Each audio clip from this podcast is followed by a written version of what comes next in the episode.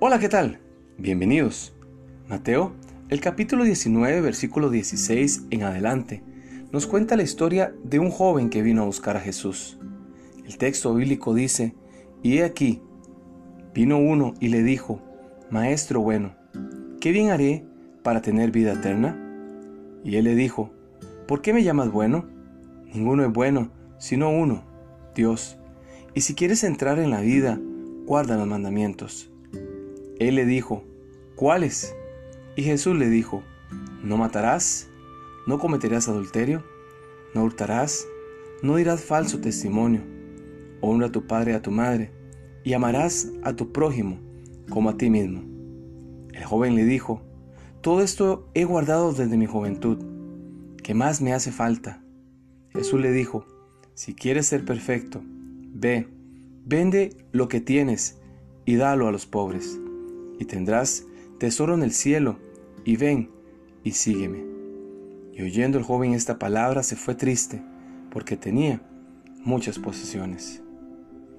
Este joven tenía una gran incógnita. Se acercó a Jesús porque tenía una gran necesidad. Sin duda alguna, este joven representa a muchas personas que tienen en su cabeza la pregunta, ¿qué hay que hacer para tener vida eterna? Aquel joven creía estar viviendo piadosamente, pero la realidad era otra. Creía que hacía los méritos necesarios para obtener la salvación. Pero había algo que Jesús conocía de él. El amor por las cosas materiales le impediría ofrecer su corazón totalmente al Salvador que estaba frente a él. Muchas personas desean entregar su vida a Dios, pero el amor por las cosas del mundo, por los placeres momentáneos, les imposibilita entregarse sin medida al Señor. Deuteronomio, el capítulo 10, versículos 12 y 13 dice, Ahora Israel, ¿qué pide Dios de ti?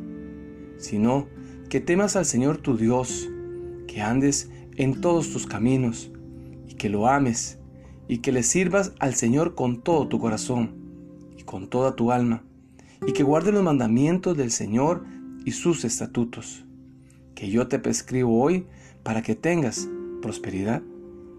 Dios tiene grandes expectativas de sus hijos, pero la mayor de ellas es que le entreguemos nuestro corazón plenamente a Él. Proverbios el capítulo 26, versículo 23 dice, Dame, hijo mío, tu corazón.